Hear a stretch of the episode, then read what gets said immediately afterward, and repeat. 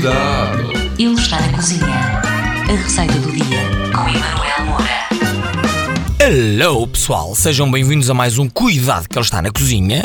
Eu sou o Emanuel Moura e hoje vou trazer-lhe uma receita de salada de batata doce com ovos quentes. Tchan tchan tchan tchan.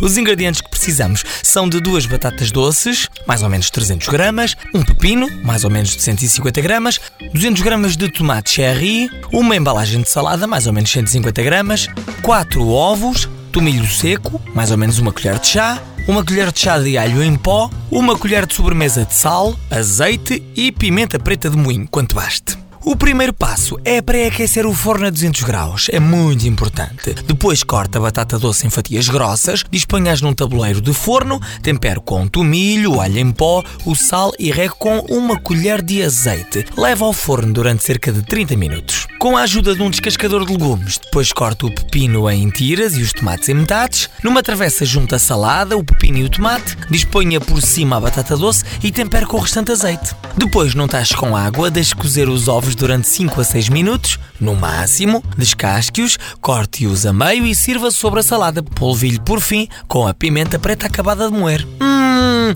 é muito bom, é delicioso e é muito dietético. Chama-se salada de batata doce com ovos quentes. Tchau! Uma verdadeira receita da dieta mediterrânica, sem glúten, sem leite e verdadeiramente vegetariana.